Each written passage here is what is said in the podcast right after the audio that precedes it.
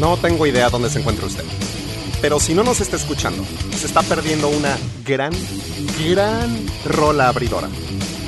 Porque por primera vez decidimos abrir con Pantera. Eh, aunque no se necesitara un pretexto para abrirlo, pues después de dos largos meses y cachito de parón veraniego mundialista, tenemos una terrible, terrible excusa para empezar con Pantera.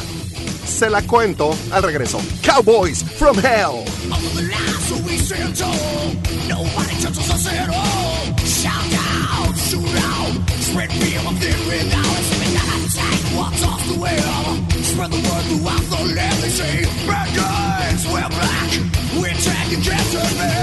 You see us coming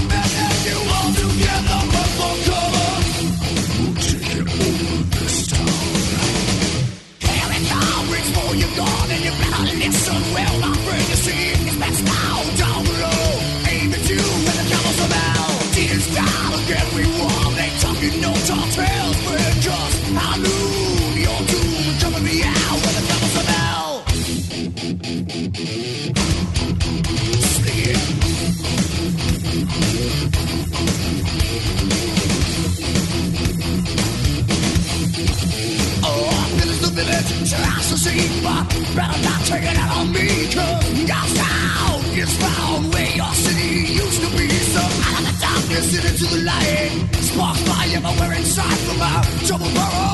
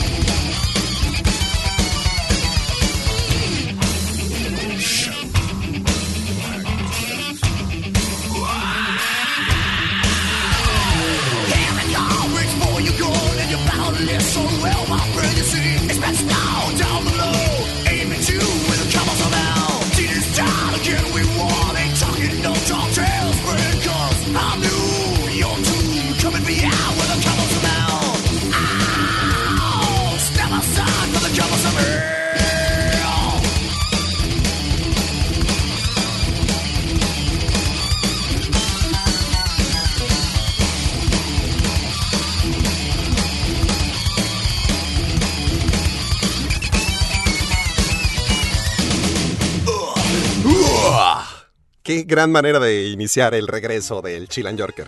Em, antes que cualquier otra cosa, eh, nos habíamos ausentado. ¿Qué fue? Por. Por más de dos meses, ¿no? Qué, terrible situación, pero ¿sabe qué? Como llegó el Mundial, eh, desciframos que íbamos a tener un. Digamos, un bajón en el rating.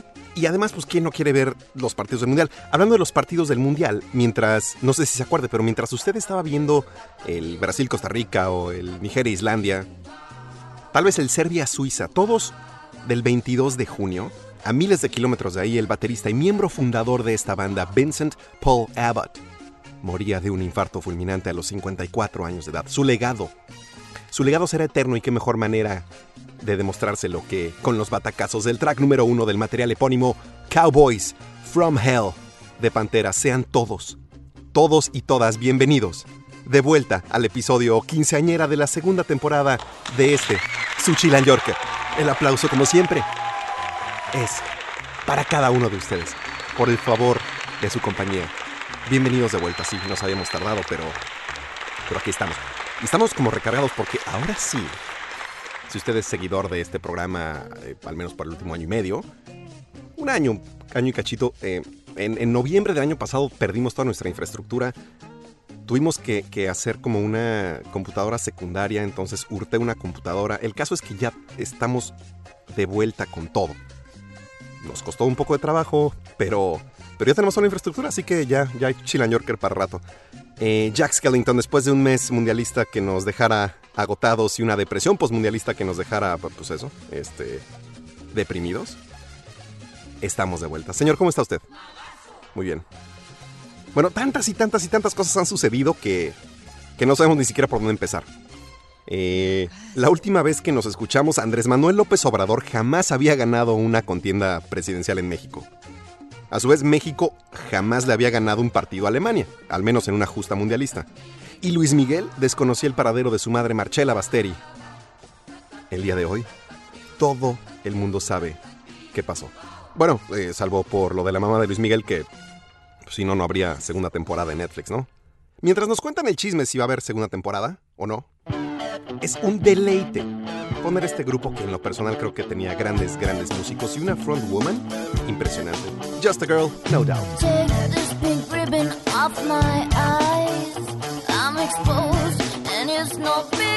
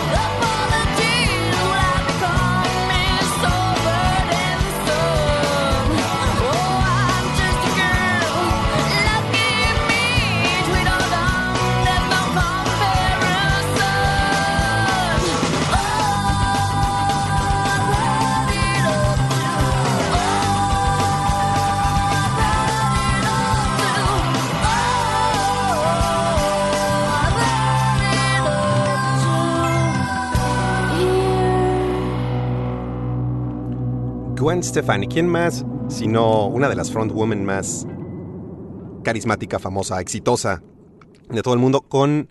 Yo creo que este fue el segundo sencillo, señor Skellington. Bueno, fue del tercer material de estudio de los de Anaheim. El Tragic Kingdom, en franca referencia, por supuesto, a, al Magic Kingdom. Si usted no tiene hijos o no es fan de Disney, pues el Magic Kingdom es eh, justamente lo que en la vernácula llamamos Disneylandia, ¿no? El, castillo de Disney. La casa de Walt Disney. La casa del pato Donald. Uy, acuérdeme que le necesito contar algo de, de Pato Aventuras, que, esto me emociona mucho. Pero se lo contaré en, algún momento de este programa. Bueno, de ahí mismo de Anaheim, California, son, son los hermanos Stefani, eh, que en ese entonces, en el, en el Tragic Kingdom de 1995, para que eche cuentas, justo, bueno, se terminó de grabar en 1995, pero técnicamente este disco se comenzó a grabar en 1993. En México más o menos nos llegó por el, el, 96, principios del 96, porque si mal no recuerdo se terminó de grabar eh, octubre, noviembre de 1995. El primer sencillo me pareció que fue Spiderwebs. No, no recuerdo mucho, pero bueno, los hermanos Eric y Gwen Stefani. Eh, su entonces pareja, Tony Canal, Adrian Young en la sección rítmica y esos inmortales riffs de Tom Dumont, que yo creo que hicieron un poco lo que ese sonido característico, al menos para el Tragic Kingdom de, No Doubt, esa guitarra de, de, Dumont. Bueno, el disco fue, le decía, fue grabado en 1993, nos llegó en 96, pero es de esos pocos materiales que tuvo siete sencillos. Es más, no, no, no podría, creo que, empezar a decir cuáles son más que Spiderwebs. Obviamente, Just a Girl, la canción que acaba de escuchar. Y Don't Speak, por supuesto. Las otras tres no recuerdo, pero, pero de esos discos que, que vale la pena comprar. Eh, porque la mayoría de las canciones eran, eran bastante buenas. A No Doubt se le considera como la tercera oleada de, del ska, aunque usted no lo crea. Me imagino que por esa sección de metales que, que se escuchaban en el fondo. Por supuesto, Just a Girl se coló al Billboard Hot 100 y el álbum Tragic Kingdom está considerado por la revista Rolling Stone como el número 441 de los 500 álbumes más grandes de la historia. Eh, Jack Skellington eh, cortó el fondo. Si usted es seguidor de este programa, sabe exactamente lo que significa eso. Antes, quiero saludar muy especialmente a Eknux Hernández, que me tiene una paciencia tremenda y ya está regañando a, a, Jack Skellington en su faceta de ingeniero porque no me deja entregar ciertas cosas. Eknux, muchas gracias.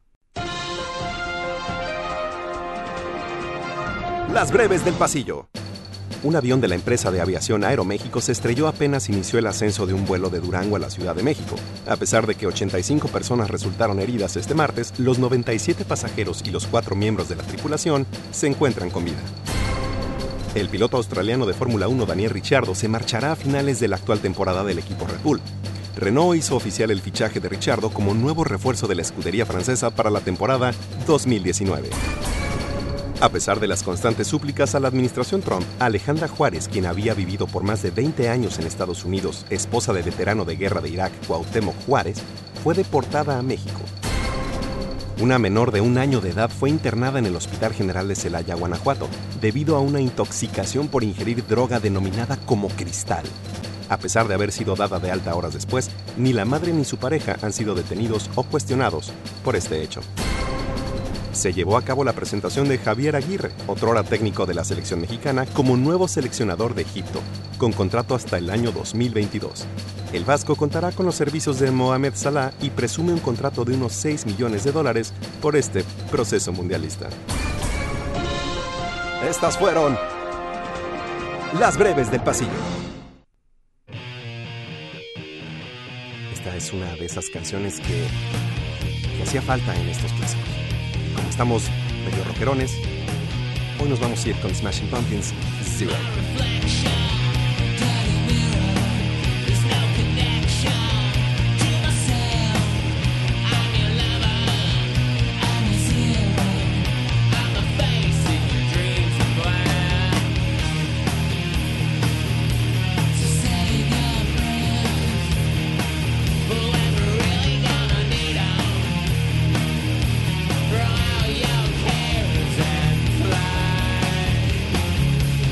Wanna go for a ride.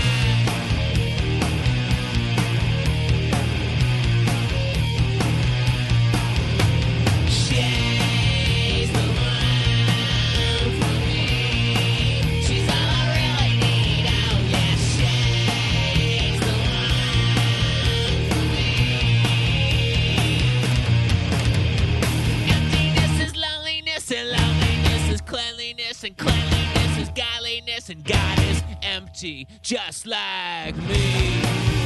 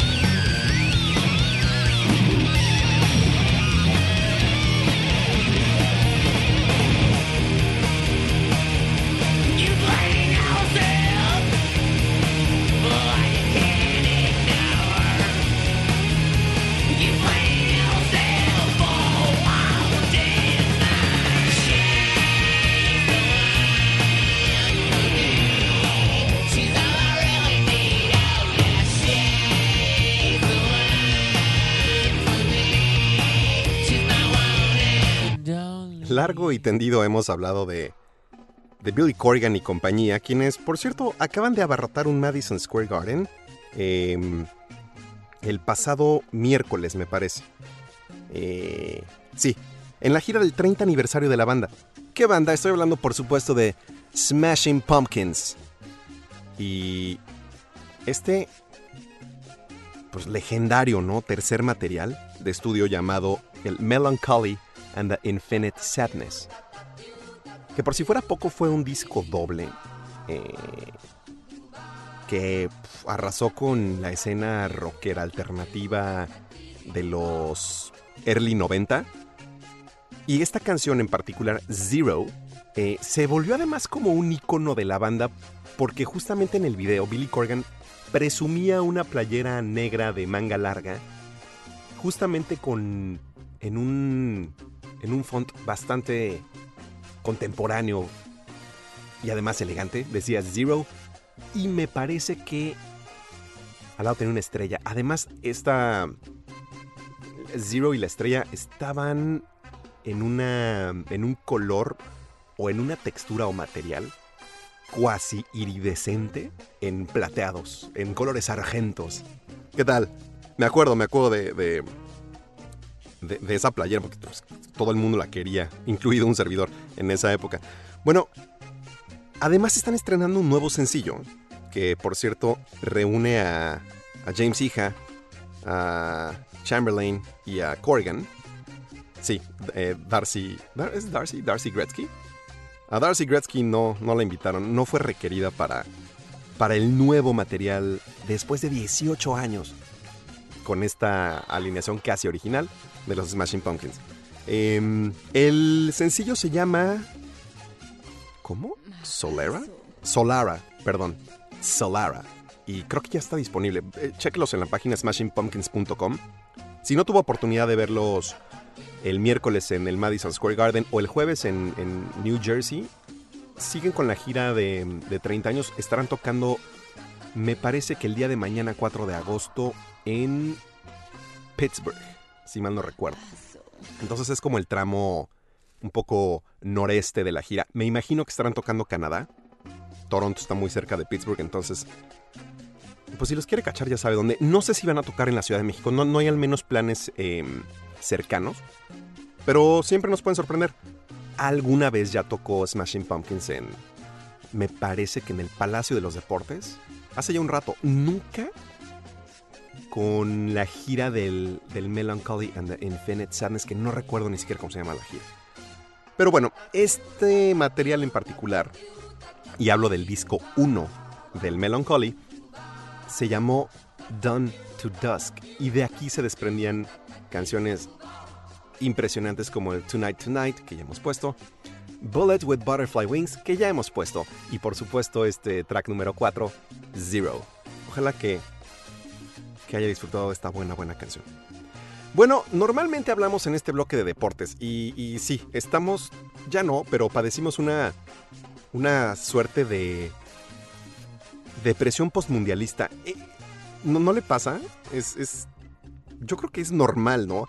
Cada cuatro años eh, viene como esta... Gra- Gracias.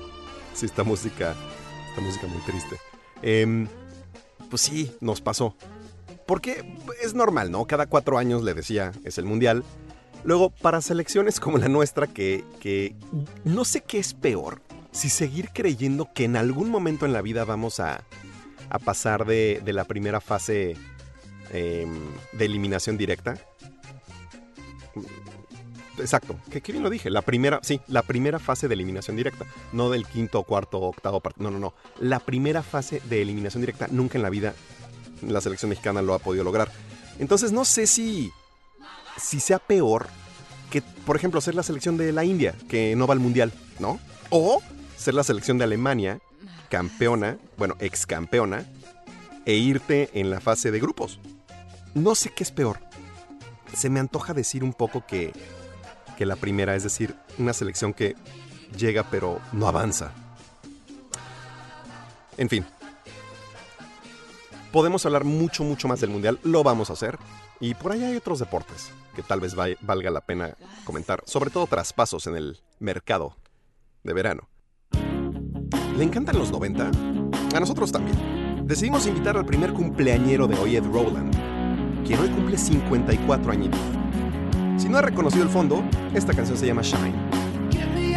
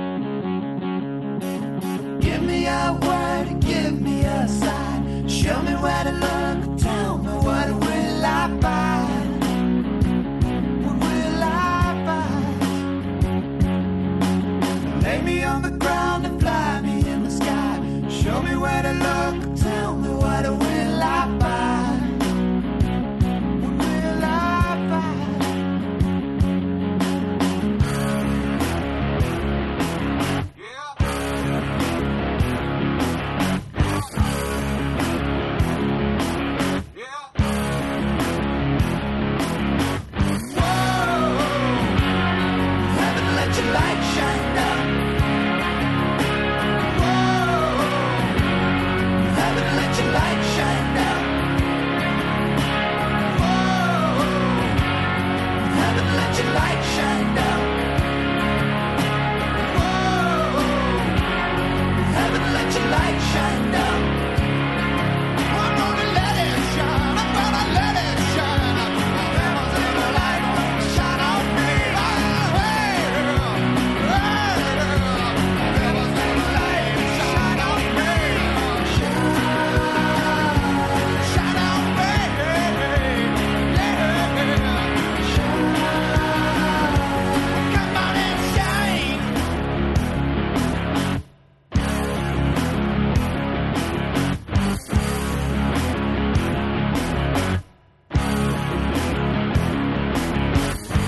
Mucha gente le encanta esta canción.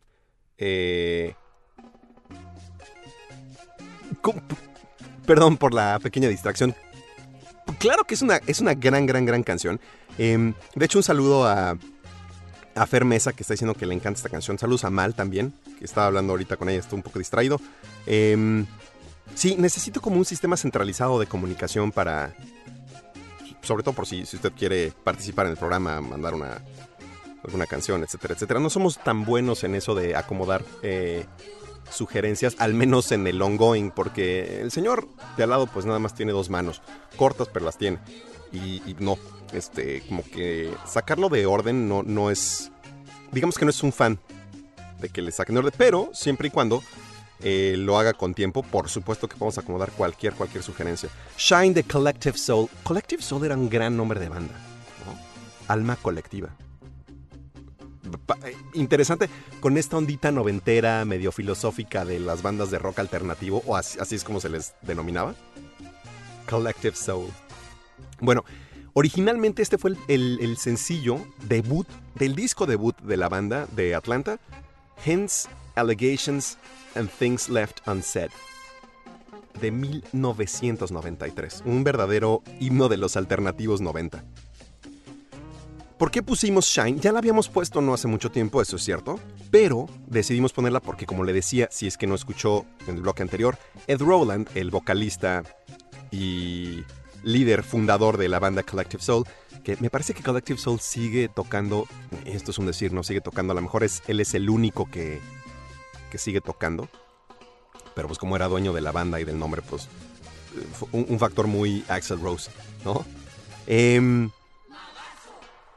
se coló hasta el número 11 del Billboard Hot 100, que es normalmente la lista que utilizamos para, pues como son clásicos, ya tienen su historia, entonces siempre le queremos compartir más o menos eh, con este tiempo en el 94, más o menos, no sé qué estaba haciendo, era Mundial de Estados Unidos, hablando de mundiales.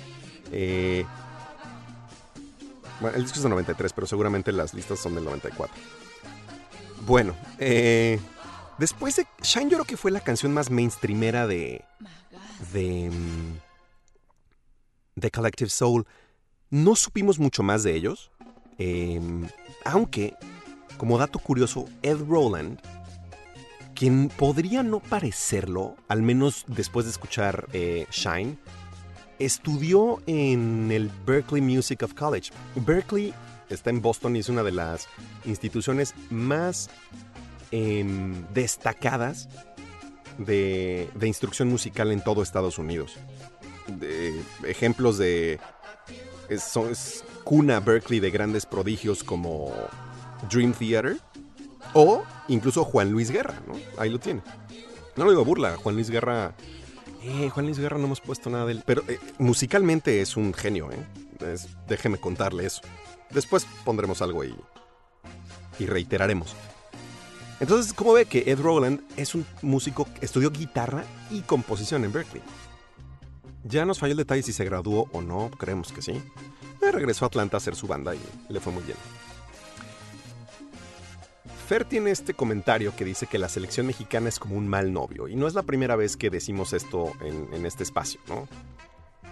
Definitivamente, no sé si sea como un mal novio, creo que entiendo la analogía, es como, te, juro, te juro, te juro que la próxima vez no te pongo el cuerno, creo que ese era su, ese era el, el detalle de Fer, y pum, ¿no? Este te vuelve a poner el cuerno.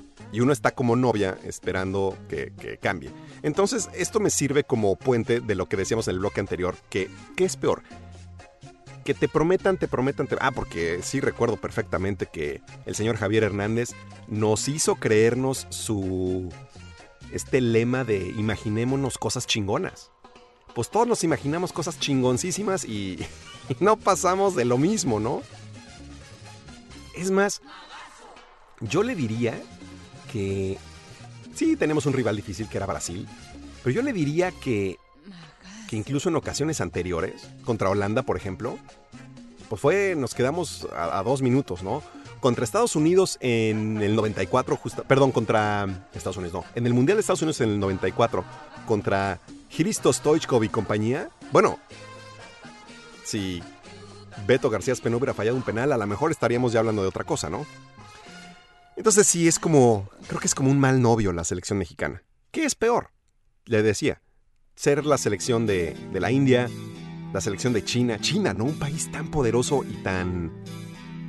tan titánico en eventos deportivos, específicamente en, en las Olimpiadas, que no llegue a un mundial, no sé desde hace cuándo, sí, no, no sé, carezco de memoria futbolística de Asia.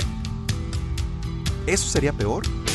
Que ni siquiera llegáramos, o llegar, llegar, llegar, llegar, llegar por más de 20 años, 24 años, y no pasar de lo mismo. Una de las maldi- maldiciones más largas de toda la FIFA es la de México incluso anuncios aquí en Estados Unidos decían algo así como L3, break the curse. Así con esa voz. Ay, no, un poco mejor la mía. Eh, sí, sí, si está, está usted en Estados Unidos, habrá recordado los anuncios de. Me parece que eran de, de NBC. Pues esta canción es un poco trampa, ¿no? Metallica. Pues, qué fácil poner Metallica. Hay una razón. La razón se la cuento de regreso. Vámonos con este clásico de 1991, Enter Sandman.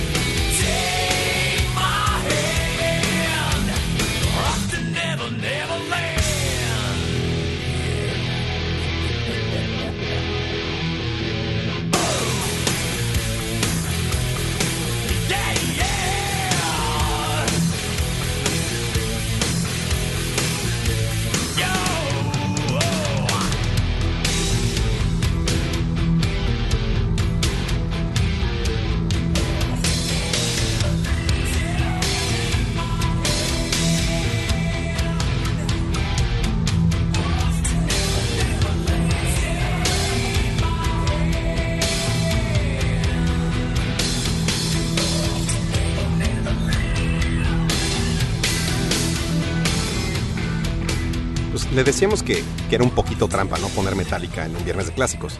Sí, eh, remembrando a KISW, The Rock of Seattle, hicimos un Mandatory Metallica. En esta ocasión,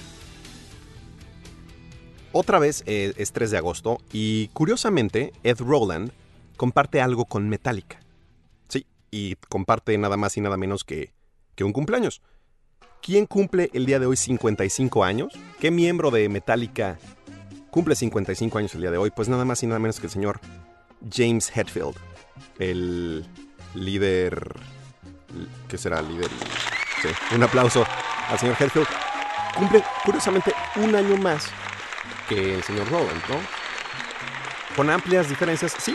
A lo mejor eh, Hetfield no estudió en Berkeley, para nada, pero está considerado por publicaciones bastante serias. Estoy hablando de Rolling Stone o Guitar Player, eh, como uno de los mejores guitarristas de la historia.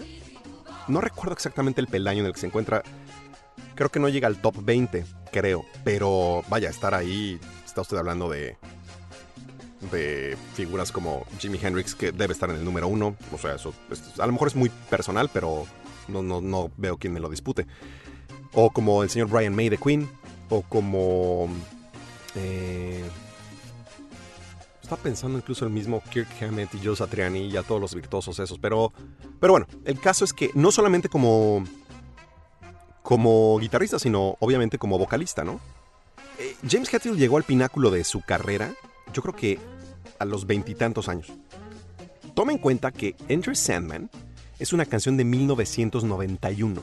Es decir, que en tres años, po- poco menos de tres años, va a cumplir 30 años el disco negro de Metallica. De ese tamaño se está haciendo viejo usted. Con la alineación, eh, yo creo que más... eh, ¿Cómo decirlo? Mm. Uy, disculpe usted. Este se, se coló ahí un, un audio. Em, le decía que con la alineación más, no sé, eh, no es la alineación original, pero yo creo que fue la alineación más exitosamente comercial que ha tenido Metallica. Estoy hablando en el bajo, por supuesto, de Jason Newsted, Kirk Hammett en la guitarra, Lars Ulrich en la batería y el cumpleañero James Hetfield también en la guitarra y en, en las voces. Algo interesante que el disco negro, que mucha gente también le dice Black Album, pues no, no existe. El quinto material de estudio de, de los de California se llama así, Metallica, nada más. Eso ya se lo habíamos contado aquí. Lo que creo que no le habíamos contado, y este es a lo mejor un fact interesante específicamente para fans de, de historia americana, que no sé si usted lo sea, pero a lo mejor sí es muy fan de Metallica. Cheque este dato. Todo gracias a señor Skellington. Pocas. Son dos imágenes las que se alcanzan a notar en la portada del disco. Una, claramente, el, el logo con el nombre, Metallica. Y la otra es una serpiente de cascabel enrollada, ¿no? En este mismo material existe la. Existe, ¿eh? Cuenta con la canción Don't Tread on Me. Me parece que es el track 8. Bueno, Don't Tread on Me es un lema que se inscribió en una de las primeras banderas americanas en la época de la Revolución, la llamada bandera Gadsden, justamente por el general Gadsden.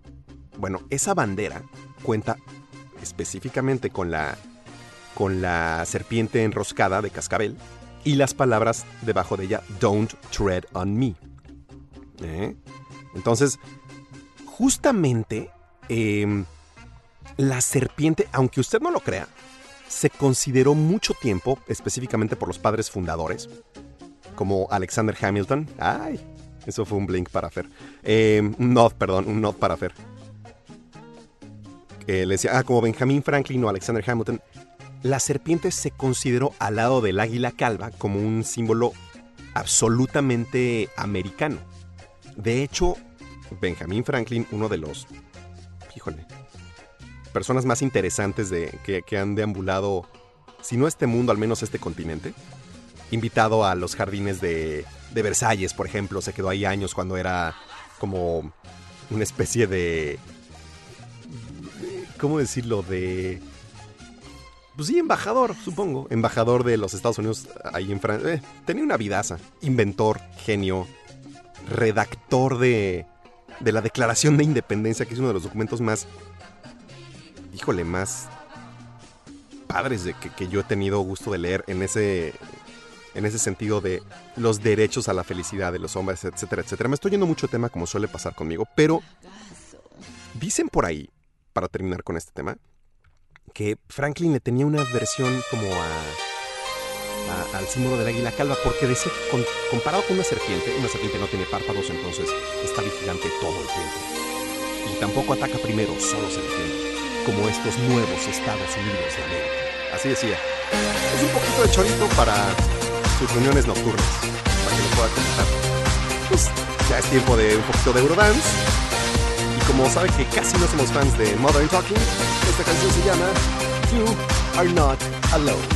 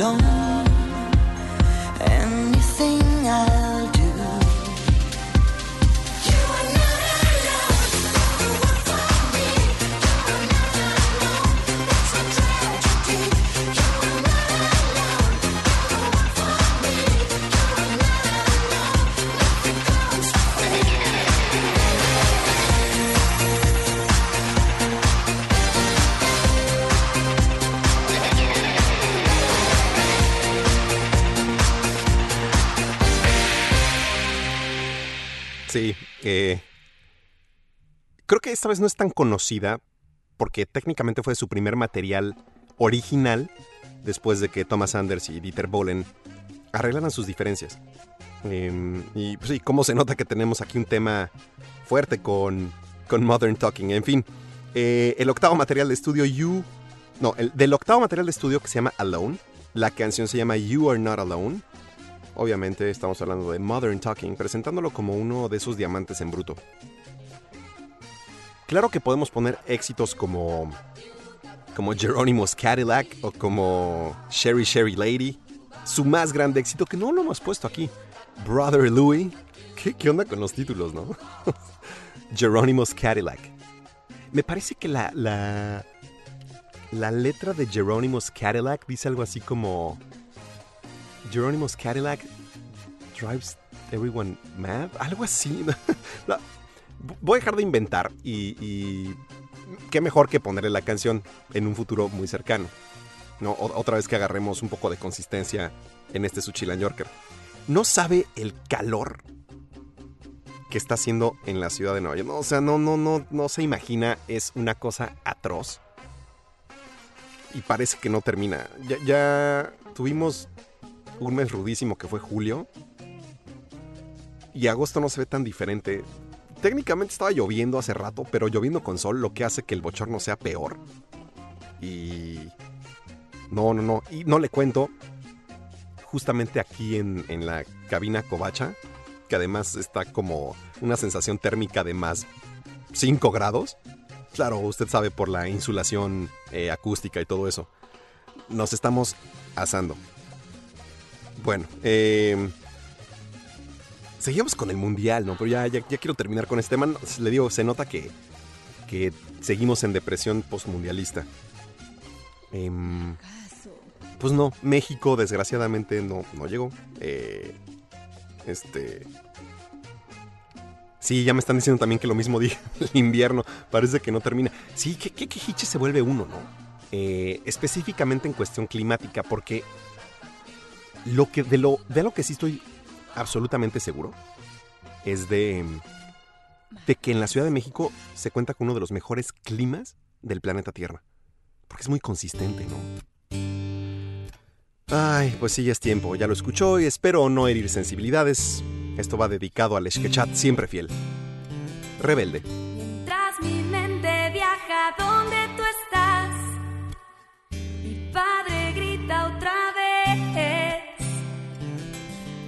me malgastó mi futuro y su paz con mi manera de ser. Aunque no escucho, ya estoy lejos de aquí. Cierro los ojos y ya estoy pensando en ti. Y soy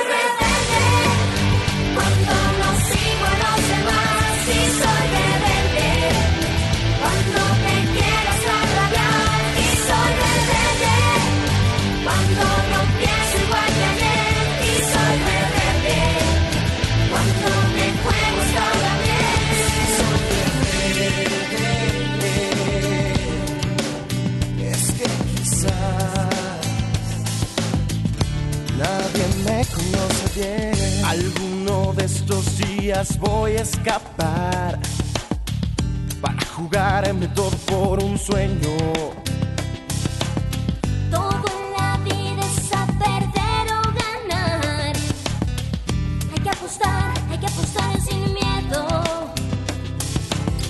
No importa mucho lo que digan de mí. Cierro los ojos estoy pensando en ti. Y rebelde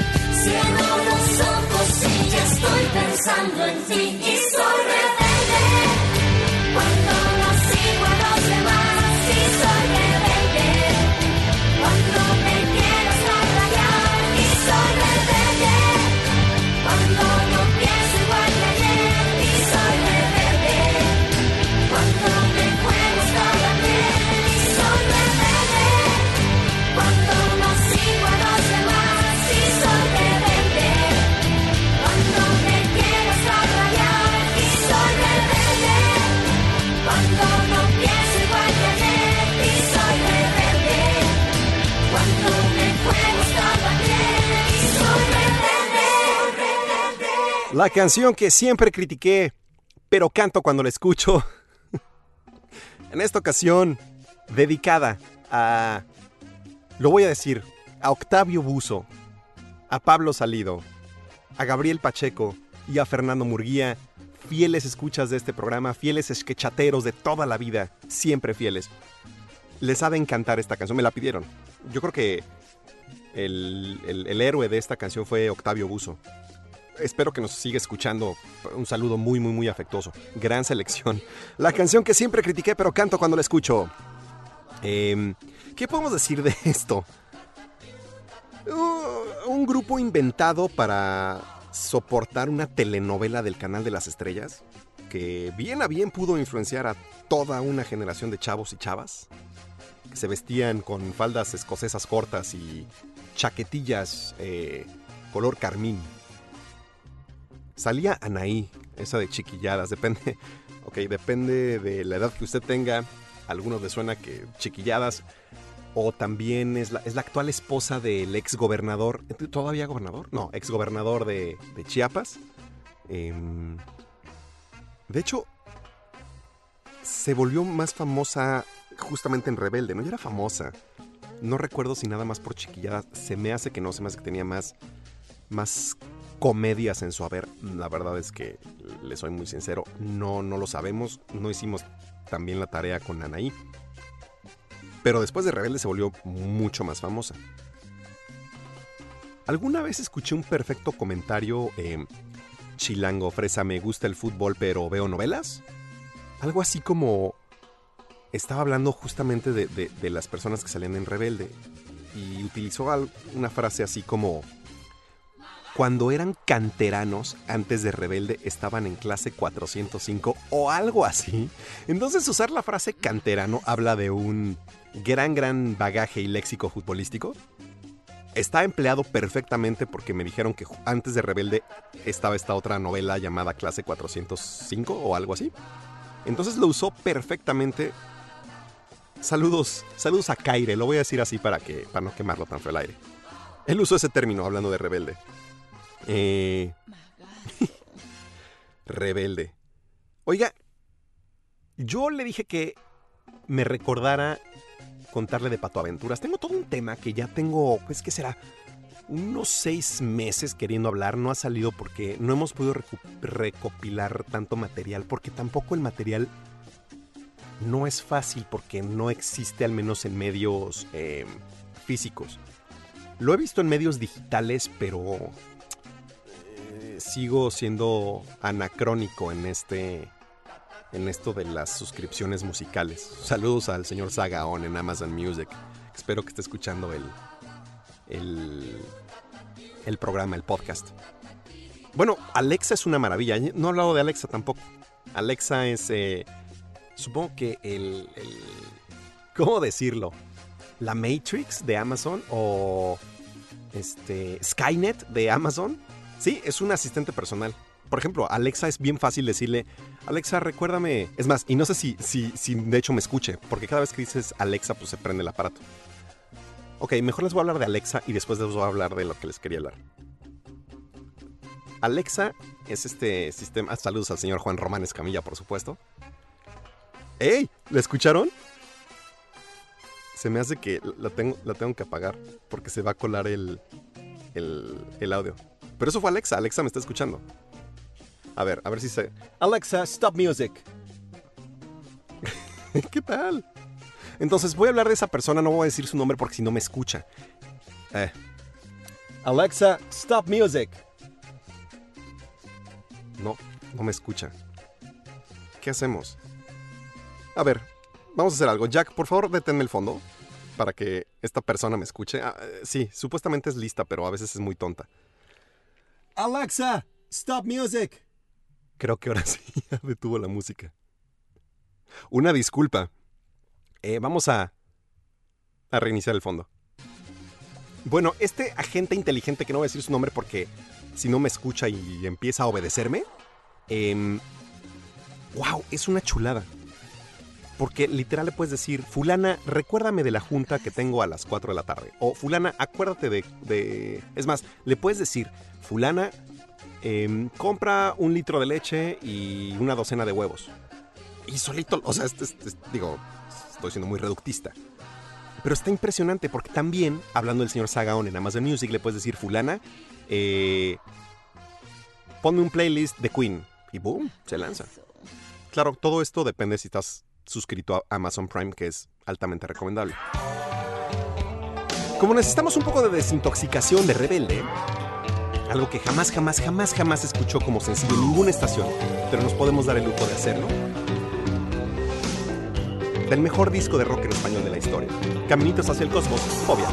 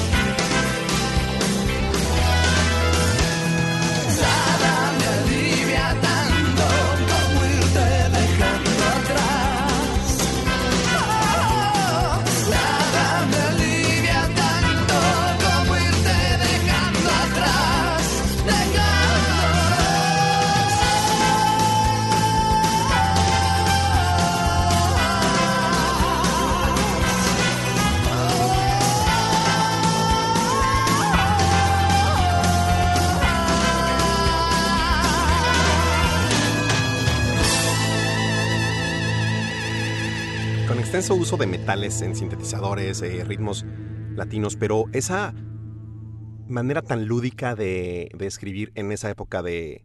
lúdica pero profunda de, Francisco Guidobro, que en paz descanse, no, no es cierto, que, que en paz descanse su, su forma de escribir y de tocar, I guess.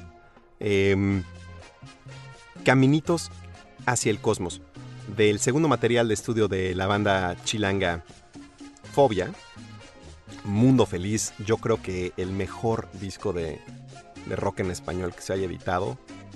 Eh, es- obviamente es muy personal, pero todo el disco es un viaje, ¿no? Claro, eh, el re de Café Tacuba eh, podría ser perfectamente el mejor. Pero ya a nivel personal creo que el Mundo Feliz a mí me ha dado muchas más cosas. Pero el re es un discazo. Hace mucho que no ponemos a Café Tacuba. Claro que fui criticado alguna vez que puse Ixtepec, dedicada a Carlos Tarraz, el catalán boricua. Bueno, eh, esta Curiosamente, Fobia tiene un eh, idilio con Nueva York interesante. Entonces es una banda que podemos decir es bastante chilanyorquera. Déjeme contarle. Específicamente el mundo feliz. Claro, porque el Leche, que fue su tercer material, ese sí fue grabado aquí en unos estudios en Nueva York. Me parece que cerca de Soho. O el Village. El East Village. No estoy ya tan seguro, pero. Pero ahí están las fotos que lo, que lo comprueban. Pero en específico el mundo feliz. em, las fotos que acompañaban al panfleto en el vinil, cassette o CD son fotos que están tomadas de la banda en Coney Island, justamente. Coney Island, em, como sabe, si no sabe, le voy a contar. Coney Island, ¿qué podrá decir? Es como la feria de Chapultepec de Nueva York.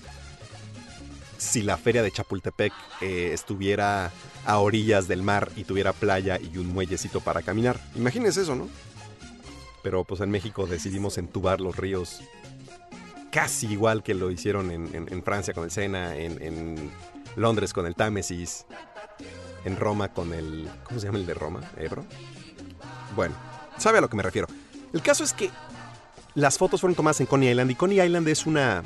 Es una como feria permanente que honestamente no sé cómo le hace Coney Island para sobrevivir el resto del año.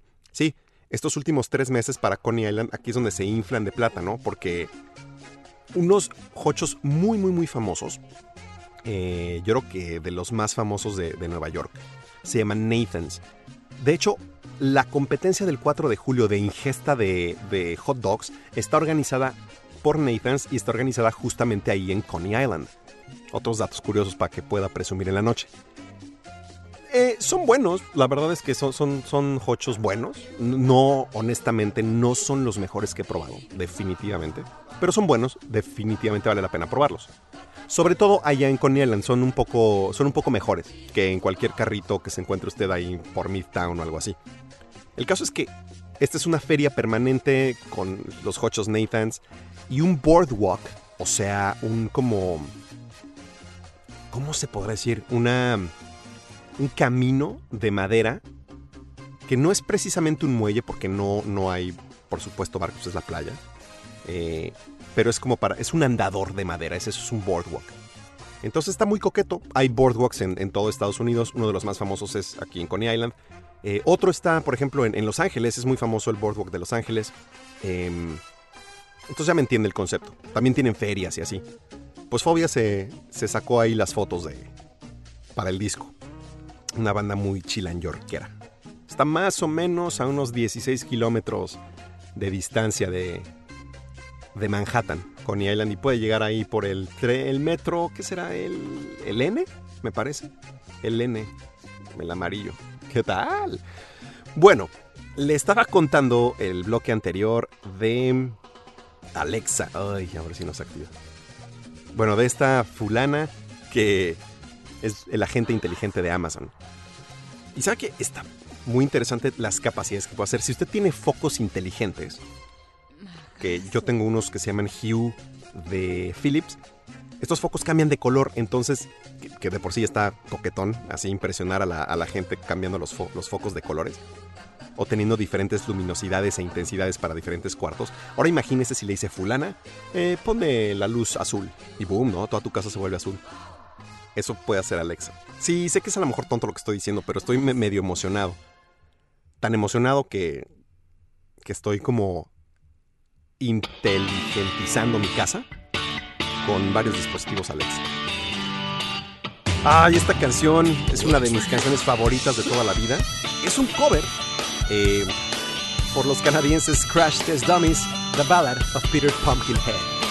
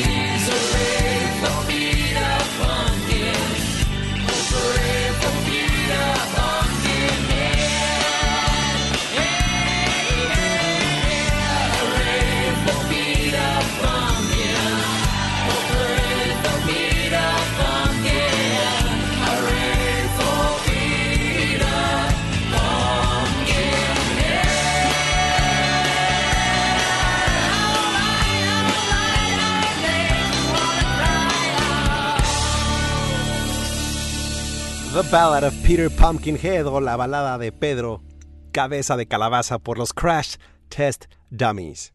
Esta canción es muy interesante. A mí, de verdad, este, espero que.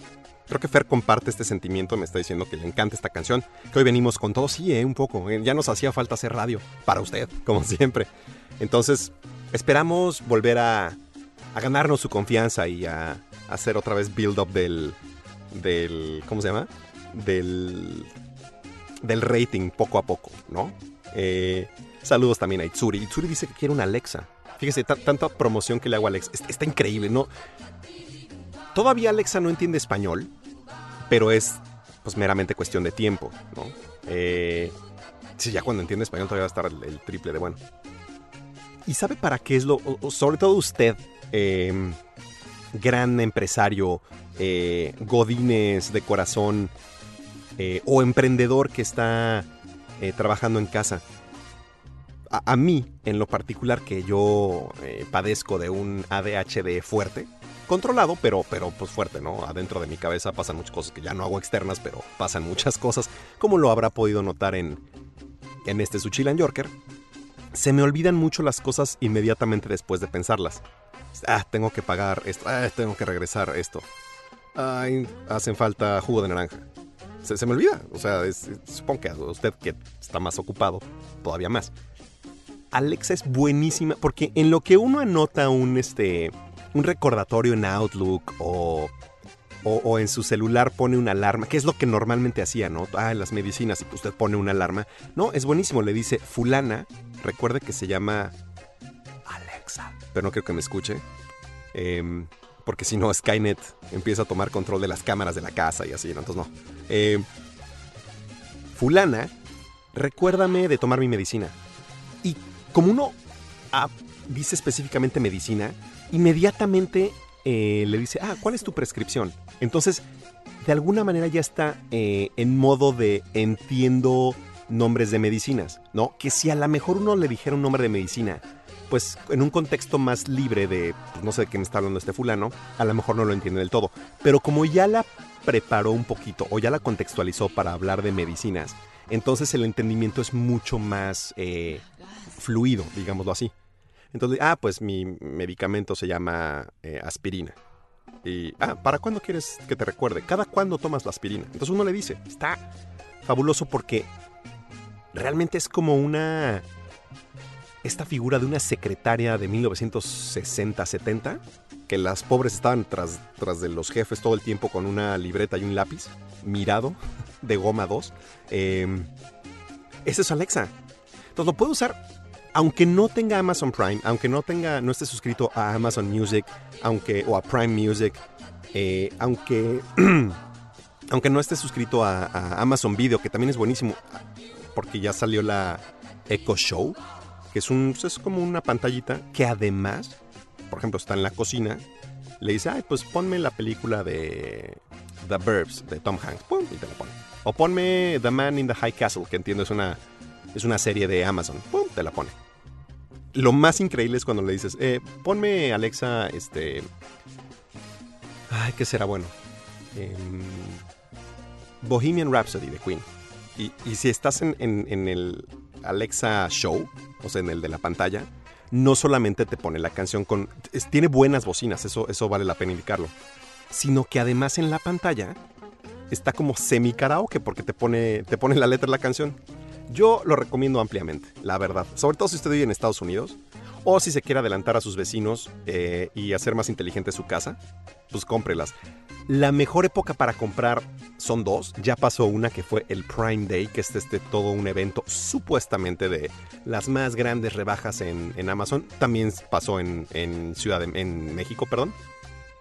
Pero lo que estaba de escándalo eran los descuentos en los dispositivos de que tienen Alexa. Esos sí estaban. Todo lo demás, pues, la verdad es que fue bastante pobre, ¿no? El Prime Day, honestamente. Pero los descuentos de los dispositivos. Cálmate, como si yo trabajara en Amazon, ¿no? No sé, no sé por qué me dio ahora por hablar de Alexa. Pero es que una vez que se acostumbren a ella, ya no la van a poder dejar. Y hay unos dispositivos que se llaman DOT, que son los más pequeños, me parece que cuestan algo así como 40 dólares. Es una bocina pero prácticamente hace todo. No, creo que no puedes controlar tus luces. Eso es lo único, pero todo lo demás de, de que es tu asistente, claro que lo puedes hacer. Y hasta aquí termina el patrocinio de Amazon. Muchas gracias. No, cierto. Pero vámonos con una de sus secciones favoritas.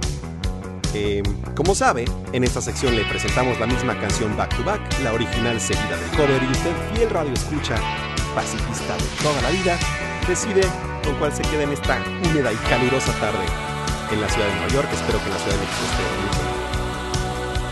Cover, otro original en esta ocasión, es White Wedding. Hey, little sister, what have you done? Hey, little sister, who's the only one? Hey, little sister, who's your Superman? Hey, little sister, who's the one you want? Hey, little sister, shotgun. It's a nice day start again. It's a nice day for a white wedding. It's a nice day to start again. Hey, little sister, who is it you're with? Hey, little sister, what's your spicy shotgun, oh yeah. Hey, little sister, who's your Superman? Hey, little sister, shotgun. It's a nice day to start again. It's a nice day for a white wedding. It's a nice day to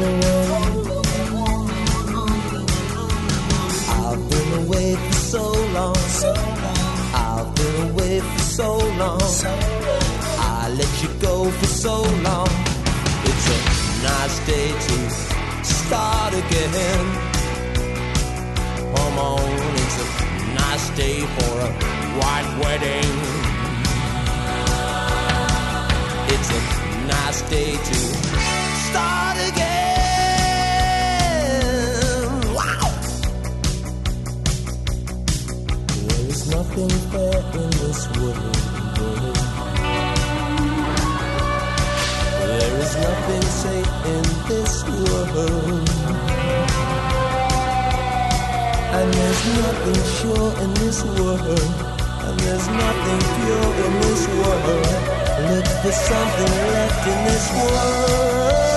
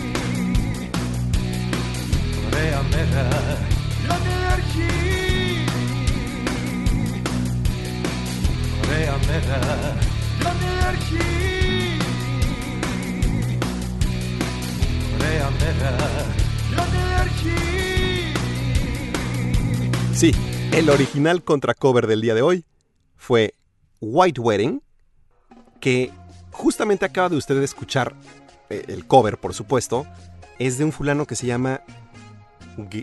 Técnicamente se debería llamar Georgios, pero aquí le dicen George o George Kostoglu. Kostoglu. Perdón, mi griego no, es- está bastante oxidado. Así es, señoras y señores. Usted acaba de escuchar White Wedding en, en griego. ¿Dónde más si no en este su Chilan Yorker? Mezclando un par de conceptos, ¿no? Su gustada sección original versus cover. Y alguna sección que un día quisimos pilotear. Algo así como que la canción rara o la canción de lengua bizarra del día. Bueno, aquí mezclamos, mezclamos las dos. Por supuesto, el original es de Billy Idol. La canción se llama White Wedding, Part 1, de su disco debut epónimo de 1982. Oche, ya, lo acabo de ver y ya se me olvidó. 80 y... Déjame ver si es 81 u 82. Bueno, pero técnicamente esto fue... Recién se separó de, de Generation X. em, su otrora banda de punk. Donde él ya manejaba la, la moto sin casco. Así, sí, es curioso, Billy Idol siempre ha sido como defensor de... O más bien antidefensor del casco en las, en las motocicletas. Muy raro. Pero le decía que de... Vamos a ver aquí en la escaleta del señor Skellington, que se me perdió. De 1982. El disco debut como solista de... Del señor Idol. Normalmente siempre nos hemos decantado aquí por una y una sola canción de Billy Idol. Y esa lo seguiremos haciendo tantas veces como no se aburra usted. Si usted es fan de este programa o fan de la canción, sabe perfectamente de la canción. No, ni se la voy a spoilear ni le voy a decir de qué canción estamos hablando. Ya la escuchará muy pronto. No sé cuándo, pero pronto. En cambio, el cover, el cover es una versión en. quisimos encontrar la letra, pero no, no, no, no hicimos tan buen trabajo o no es tan fácil de encontrarla. Curiosamente, esta, esta hermosa pieza con la que nos deleitó York Kostoblu, Kos- Kostoblu, ya ni me acuerdo cómo se llama, eh, mm, viene en un soundtrack. O sea, es un poco difícil de conseguir porque tendría que comprar usted el soundtrack. Pero si quiere, aprovechando de que estamos hablando de Alexa y todas estas cosas, le puede preguntar a, a Siri o a el de Google, ¿cómo se llama? Hello Google. Y Apple también ya sacó un suyo que a nivel diseño está increíble, pero pero yo me quedo con Alexa, para que no me entienda. Le puede decir que le ponga la canción de White Wedding de George Kostoglu, si le gustó. Ya estamos llegando, normalmente en esta, esta sección anuncia como pues, un poquito el final del programa, o no el final, pero como que la última, la última ronda del programa. Eh, hoy también nos vamos a estrenar con una sección, no es esta, no es esta canción que sigue, pero a, a ver, a ver si nos va bien, porque tenemos bastante material como para hacer una seccioncita. Se lo voy a adelantar después de la siguiente canción. También normalmente pasamos una, una canción ochentera. Y a pesar de que hemos pasado bastantes canciones ochenteras, ninguna como el pop ochentero por excelencia, que va a ser nuestra siguiente canción. Ya lo verá. Em, también aprovechando de los 80, y el tema que me he estado guardando para estos últimos bloques, es ¿qué estaba haciendo en 1987? ¿Se acuerda? Tal vez no había nacido, y eh, pues es probable. Pero si usted es de mi generación, lo más probable es que en 1987 sea recordado como... o los sábados de 1987 podrían ser recordados por usted como aquellos sábados en donde más o menos a, las 5, entre 5 y 7 de la tarde, antes de la película de Disney del Canal 5, te ponían un programa impresionante. ¿De qué programa estoy hablando? Es más, Jack, ¿qué tal que matas el fondo? Y a ver si conseguimos este poner la canción para, para que usted la reconozca. ¿Sí? A ver, Jack. Ok, Jack mató el fondo. Vamos a ver. Obviamente la canción no la tenemos en español, pero tenemos la canción en inglés. A ver si, si sale. No, ahí me avisa si la reconoce o no. Uy, me emocionó. ¿Ya sé cuál es?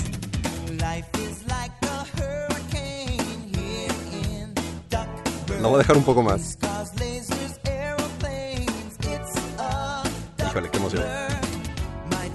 ¿Por, por qué no existe un disco así de, de Disney en español con estas canciones? Ahí va. Uh. Perdón, ya lo, lo voy a quitar. DuckTales. Uh. Disculpe, pero tengo que comentarle a alguien mi, mi- mi fascinación con Pato Aventuras. Este. Y sí, a lo mejor sé que. sé que no es un. no era la, la- original. Pero en inglés, a pesar de que suena diferente, respetan algo fundamental de la canción de Pato Aventuras. Es el ¿no? Ha habido, no sabe la cantidad de videos analizando por qué la canción de Pato Aventuras es tan adictiva. ¿Por qué hablo de Pato Aventuras? A mi regreso, le contaré. Mientras tanto... Sí. The Outfield, con uno de dos sencillos impresionantes y únicos. All the Love, del Play Deep de 1985.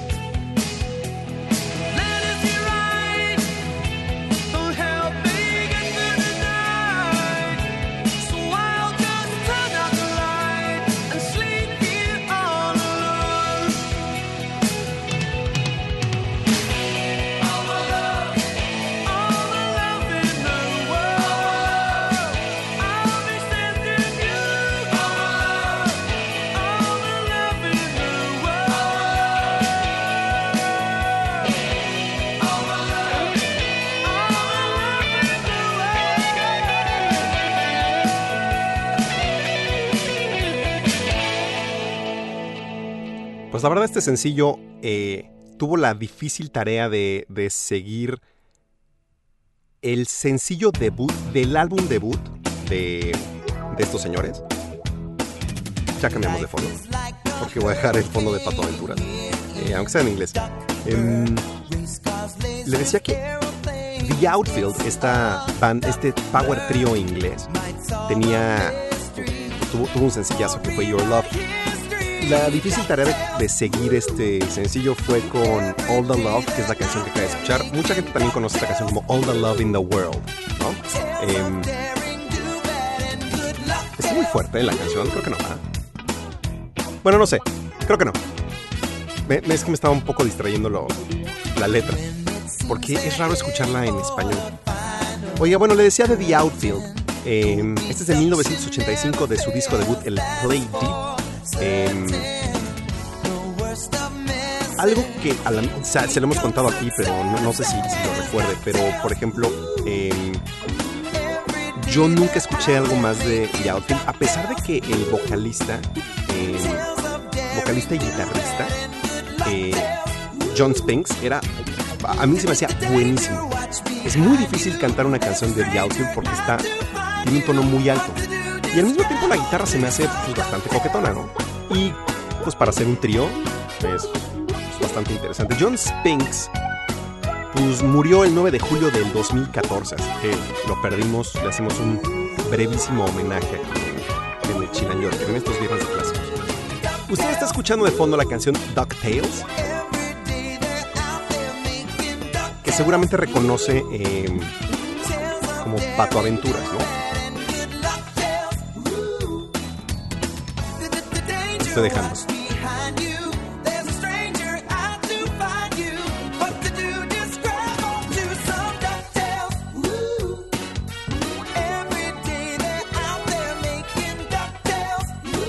¿No se le hace como súper adictiva en la canción o estoy yo en drogas? Bueno, Pato Aventuras cuenta la historia de, de los tres sobrinos del Pato Donald, Hugo, Paco y Luis, los cuales tienen una gran, gran, gran traducción, eh, porque son en inglés Huey, Dewey y Louis. Resulta, y, este, es, este es un tema interesante, en la genealogía de, de los patos de Patolandia o Duckburg, que es el lugar donde viven Rico McPato, llamado Scrooge McDuck en inglés, eh, el pato Donald, Hugo, Paco y Luis, y demás aves, junto con los chicos malos, ¿se acuerdan? Los chicos malos y también los buenos. también vivían ahí en Patolandia. No sé por qué. Es más, el mayordomo de, de, de Scrooge McDuck o Rico McPato no era un pato, no era un ave, era, me parece que un, perro, muy elegante, inglés. Rico McPato, escocés por excelencia, em, está emparentado con el pato Donald por del lado materno. Por eso es que eh, los sobrinos del pato Donald son justamente hijos de, de su hermana. Ambos sobrinos de. de Rico McPato, ¿no? Huey, Dewey y Louie, o Hugo, Paco y Luis, eh, cuyos nombres eh, reales son Hubert, Deuteronomy, o Dewey, y Luis. Creo que Luis, no sé. Es Lulin, me parece. Sí, sí, sí. Bueno, Hubert, Dewforth y Lulindoc son los nuevos nombres. ¿Por qué digo los nuevos nombres? Porque en 2017, 30 años después de que usted estaba viendo Pato Aventuras en el Canal 5, más o menos a las 5 de la tarde, los estudios de Disney decidieron relanzar o rebotear Pato Aventuras en una impresionante eh, apuesta por las caricaturas buenas. Y, eh, sí, aplausos a, los estudios XD de Disney. Porque tuve la oportunidad de ver un- unos capítulos de Pato Aventuras. No sabe lo bien escrito que está. Y creo que esta es una, una oleada, y ese es el tema que quería platicar hoy. Es una oleada de nuevas tendencias en caricaturas con un objetivo primordial. Que los padres, a diferencia de nuestros padres que uno de niño se emocionaba mucho si tu papá veía caricaturas, contigo, ¿no? Más bien que viera caricaturas era como que estuviera acompañándote viendo cosas. Era muy emocionante, pero pues, no pasaba, o no pasaba mucho. Entonces, eh, estos niños que junto con nosotros crecieron con Pato Aventuras o los Thundercats o eh, los Silverhawks, etcétera, etcétera, caricaturas demasiado buenas, eh, nos quedamos con las ganas de que nuestros padres compartieran eso con nosotros. Pero esos niños ya crecieron y hoy son los creativos en los estudios. Nos estrenamos con esta nueva sección que se llama eh, Take Two o La Toma 2 de una canción previamente famosa por una banda. Esto se llama Beautiful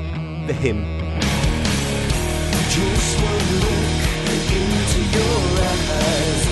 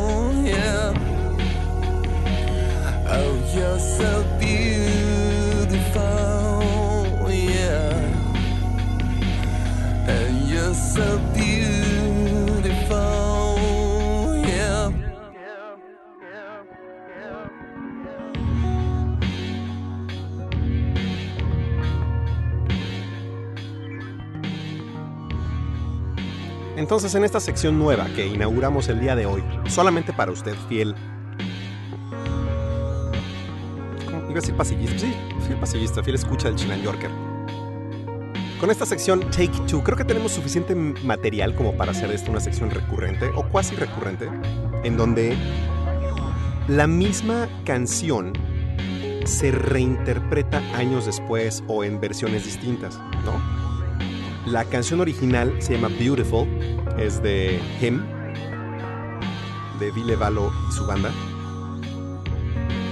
Que es una canción, es una balada, es muy de flojera, es así. Pero aquí le dieron como un eh, como un giro muy interesante. Esta canción además es muy difícil de conseguir porque solamente viene en el EP de Enjoy and Sorrow, que fue una canción, si mal no recuerdo, del... em, ¿Cómo se llamó el tercer disco de, de Him?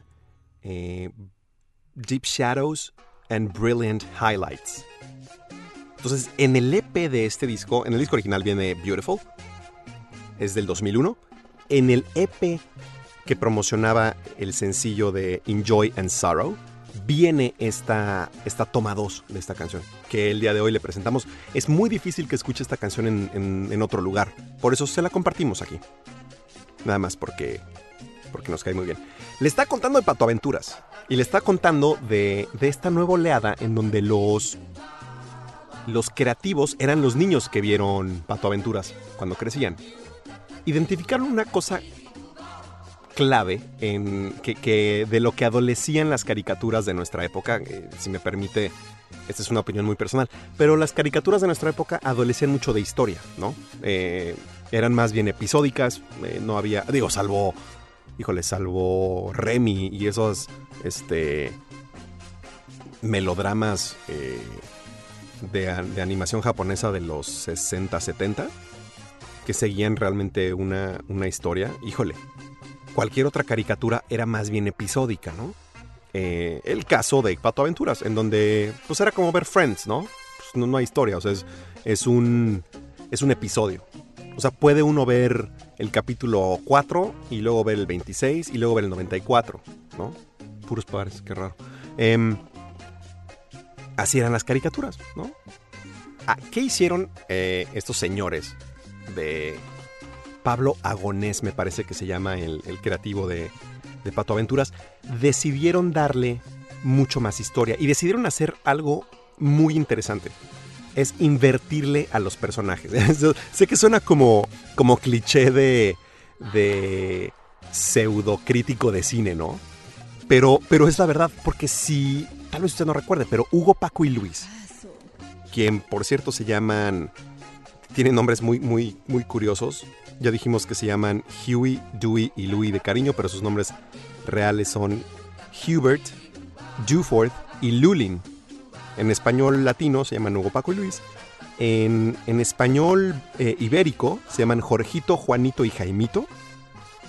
Eh, en brasileño, en pendejo, perdón, en portugués de Brasil eh, se llaman Huguinho, Luisinho y Cecinho. En ruso se llaman Billy, Willy y Billy.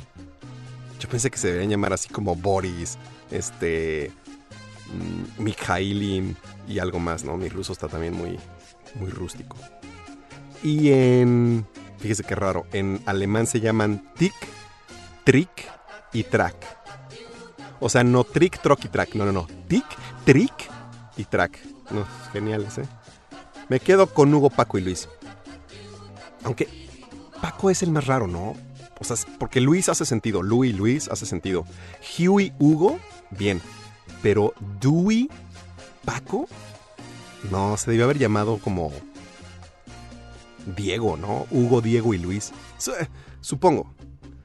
¿Ves lo que pasa con el ADHD? Bueno, le contaba que entonces estos creativos decidieron invertirle a la historia y a los personajes.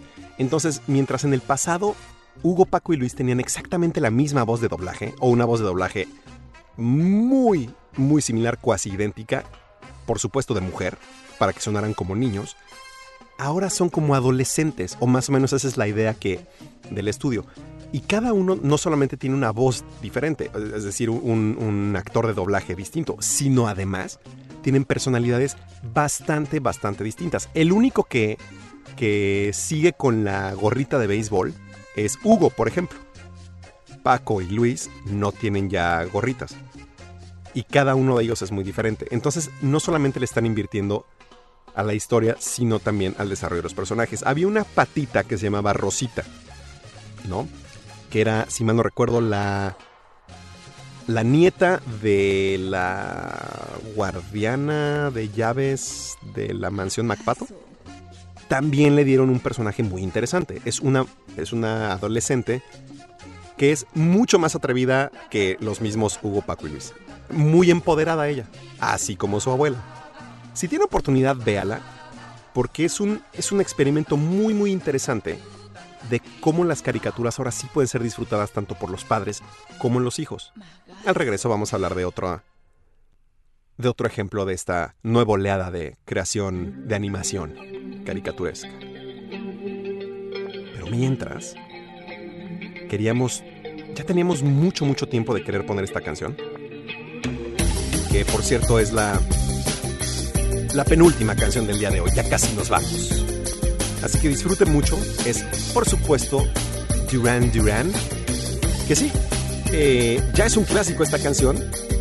Y mire que no hemos puesto Hungry Like the Wolf y esas cosas. Las pondremos algún día, o Río. Esta canción se llama Come Undone.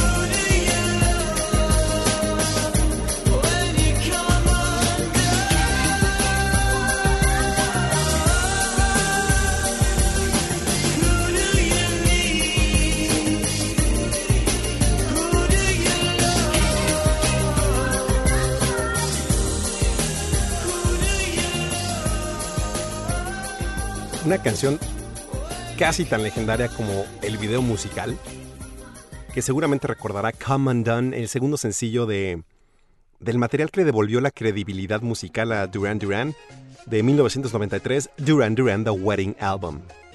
Justamente después del primer sencillo que no hemos puesto aquí, en algún momento lo pondremos, el Ordinary World, que también es, un- es una gran, gran, gran canción. Esta en particular a mí, no sé, me trae muy buenos recuerdos por, no sé, e- era esta época de canales de videos y etcétera, etcétera. Entonces, esta rotaba mucho en MTV. Sí, sí recuerda el video, era, le digo, casi tan legendario con, con la canción. Era...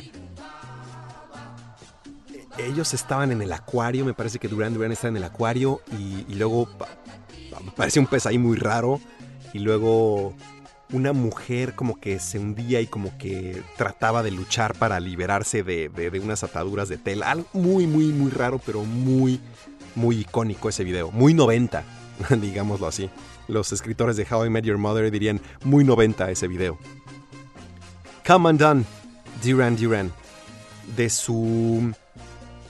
Híjole, fue el séptimo álbum de estudio de la banda. Pensé que, fíjese, pensé, pensé que era como el noveno, no. El séptimo álbum de estudio.